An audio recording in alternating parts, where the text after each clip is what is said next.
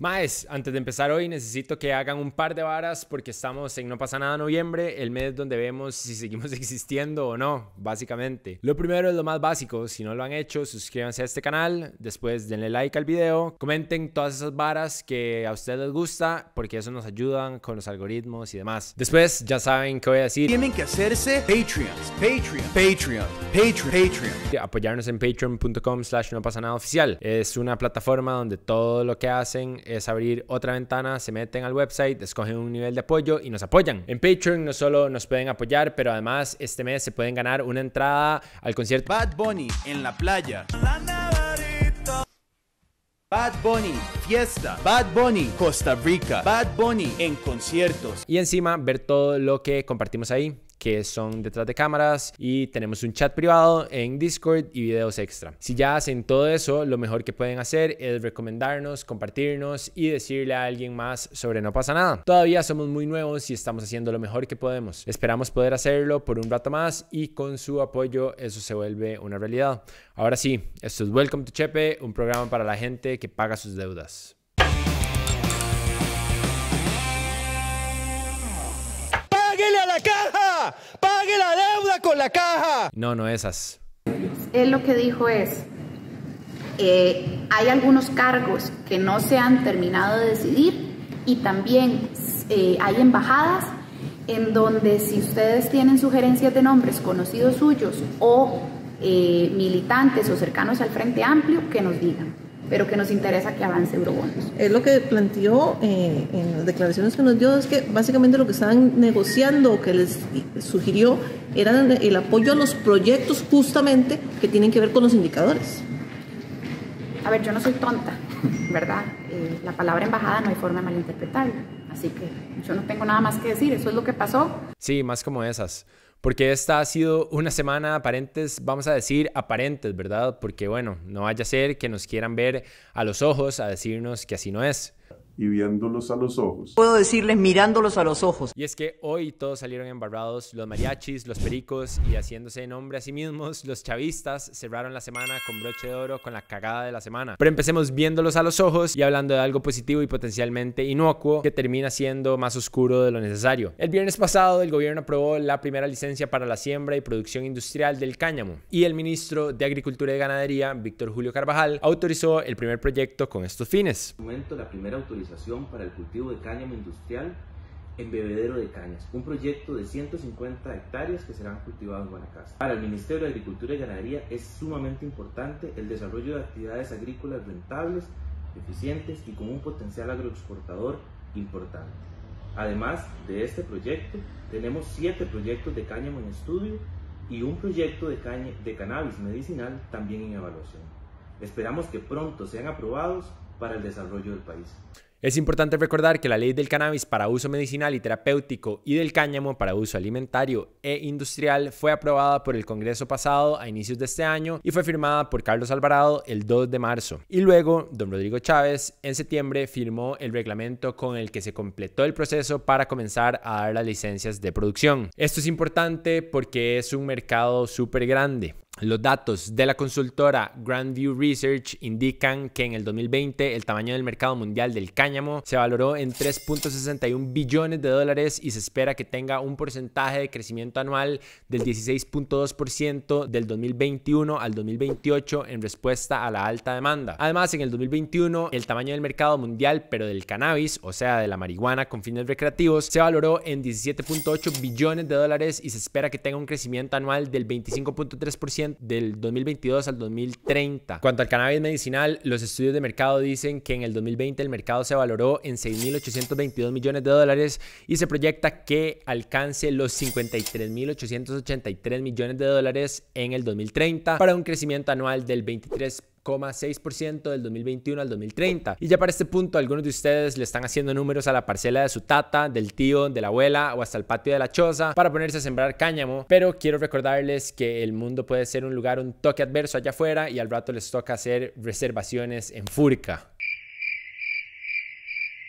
Porque la empresa favorecida y privilegiada de obtener esta primera licencia en la historia de Costa Rica no es una cooperativa, no es un productor pequeño, no es un startup de jóvenes, no, la empresa se llama Ingenio Taboga, que actualmente produce el 59% de la producción de caña de la zona. Y cabe mencionar que los accionistas de dicha empresa, según el diario Extra, en su mayoría es una familia estadounidense, en segundo lugar una salvadoreña y también participa Luis Alfonso Robelo Callejas, un diplomático, empresario y político nicaragüense, y representando a Costa Rica están nada más y nada menos que las familias Arias Sánchez y Jenkins. De hecho, Rodrigo Arias, que haciendo un repaso, hoy es diputado y actual presidente de la Asamblea Legislativa, quien es el hermano del expresidente don Oscar Arias, fue presidente de dicha empresa de 1974 al 2006 y actualmente la empresa es presidida por su hija María Andrea Arias Grillo. Mira vos, qué locas estas coincidencias. Otra cosa que es una super coincidencia es que de la fracción del PLN, Rodrigo Arias es uno de los pocos que ha puesto presión para que aprueben los eurobonos coincidencia. En cuanto a toda esta situación, uno pensaría en que al rato podrían disimular un poquito el músculo político que tienen y por lo menos pedirse a la tercera empresa o la quinta en recibir el permiso, porque tienen que ser los primeros, más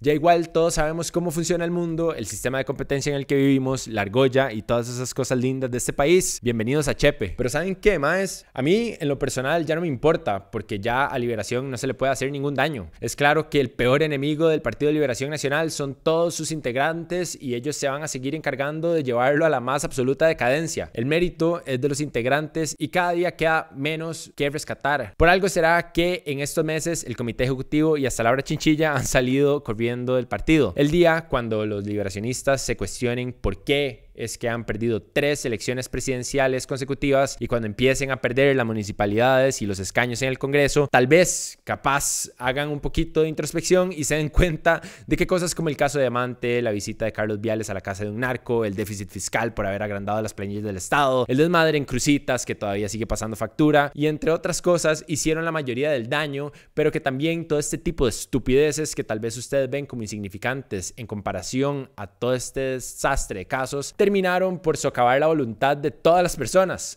Suerte intentando descifrar que el problema con ese partido son ustedes mismos. Pero no solo Liberación brilla por su falta de introspección, no crean que los otros partidos se quedaron cortos, porque esta semana pasó otra cosa curiosísima que tiene que tal vez puede ser tenga algo que ver con los eurobonos. No jueguen chapitas. No jueguen chapitas. Como si no fuera suficiente que los eurobonos ya hicieran que Pilar definitivamente no perdiera la cabeza en el Congreso, porque obvio que ella nunca ha perdido la compostura en ninguna situación laboral, ya nos lo dijo. Mirándolos a los ojos. Los eurobonos causaron algunas dudas sobre coincidencias que han pasado. Empecemos con que, bueno, resulta y acontece que esta semana, para sorpresa de muchos, el PUSC decidió finalmente dejar de jugar chapitas y dijo que sí le va a conceder a Chávez sus 6 mil millones de dólares en eurobonos.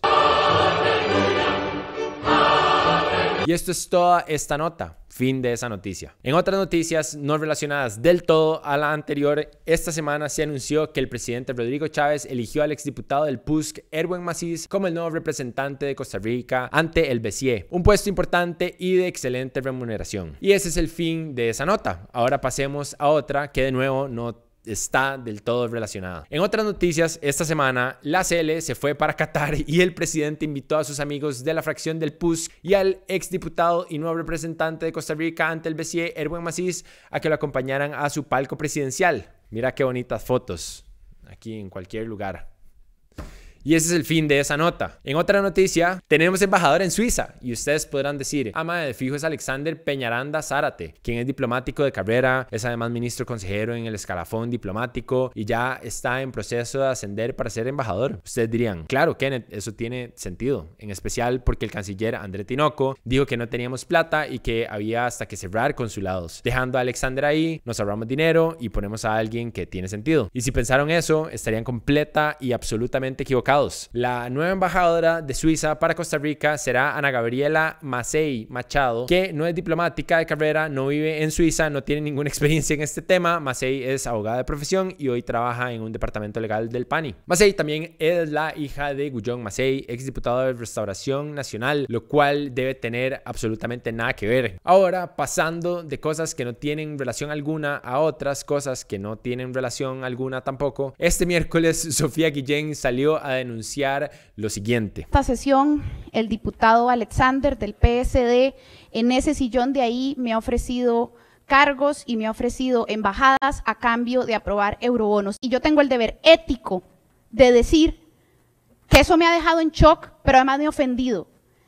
La gente no me ha elegido para callarme esas cosas, así que lo voy a dejar constando aquí en el plenario, señor presidente. Con el Frente Amplio las cosas no se hacen así.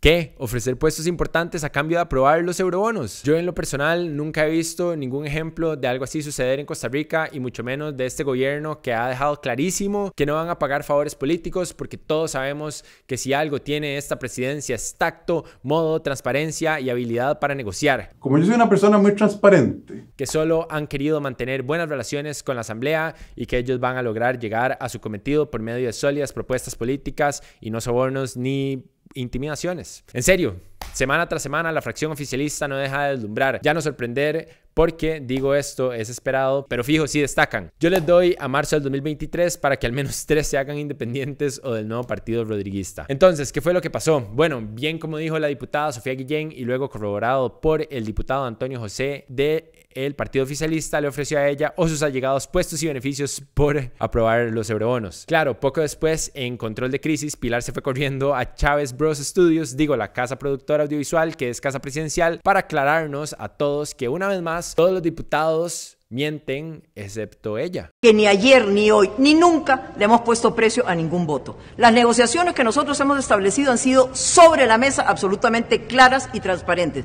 Yo, Pilar Cisneros, y estoy segura que Natalia Díaz y ninguno de este equipo nos prestaríamos jamás a una cosa como esa. Más, ya fuera de vara, digo, yo sé que en Facebook, por ejemplo, nuestros amigos están bastante metidos en la vara y tienen ganas de creer, pero ¿cuántas veces le van a comprar ese cuento? Primero, le pega gritos a su compañera de partido. Vean, yo no me puedo referir lo que no ocurrió. Y no, jamás, no fuimos nosotros, yo nunca hubiera hecho eso. Ahora, en la misma semana que el PUSC sale posando con el presidente en el palco y al exdiputado del PUSC lo premian con un puesto, se echan para atrás, resulta y acontece que le ofrecen algo igualito al Frente Amplio y otra vez, no, jamás, no fuimos nosotros, yo nunca hubiera hecho eso. Háganse un favor, más, quiéranse más y sean más honestos con ustedes mismos. Pero bueno, fijo no, fijo así no pasó, fijo nadie ofrece nada, fijo nadie nunca hace nada malo porque yo siento que él sí le está poniendo y los sentimientos siempre, siempre son más importantes que los hechos. Y ya que estamos hablando de aceptación o la falta de la misma, este lunes el ministro del MOP, Luis Amador, admitió ante los diputados que no hizo una solicitud expresa para definir en cero la reinspección con DECRA a la ARECEP en el caso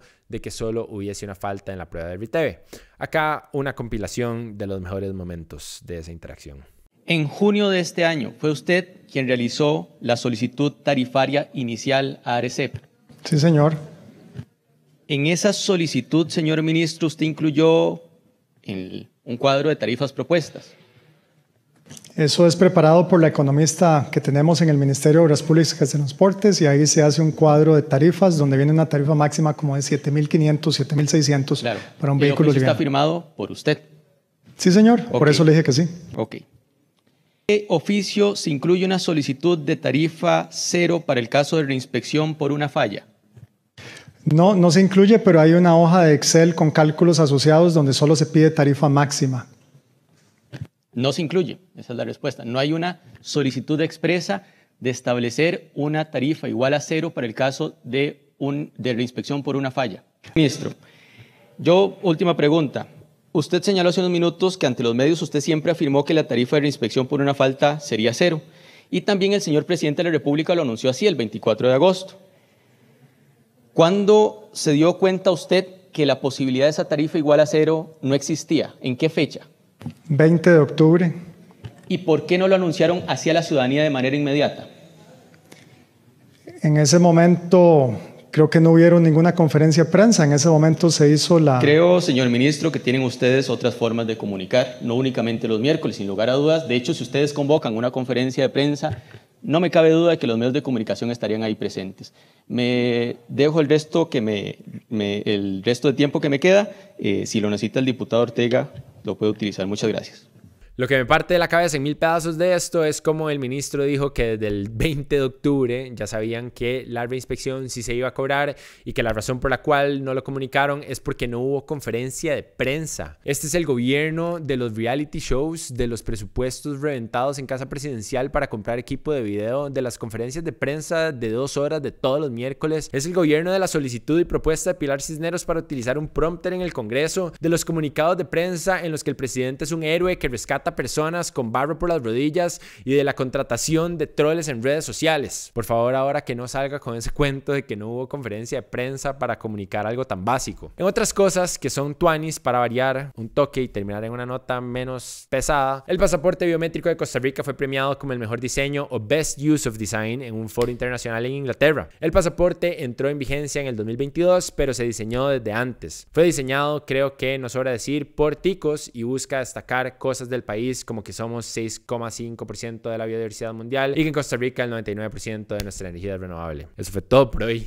Muchísimas gracias por ver este episodio. Recuerden, si les gusta el contenido que hacemos en No Pasa Nada o este programa, pueden apoyarnos en patreon.com slash no pasa nada oficial a partir de 3 dólares mensuales, que es como invitar a un compa a una birra. Y nada, este, también vamos a tener merch nueva. Vamos a estar rifando entradas para Bad Bunny entre nuestros patrons.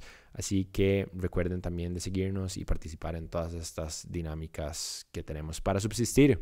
Muchas gracias. Chao.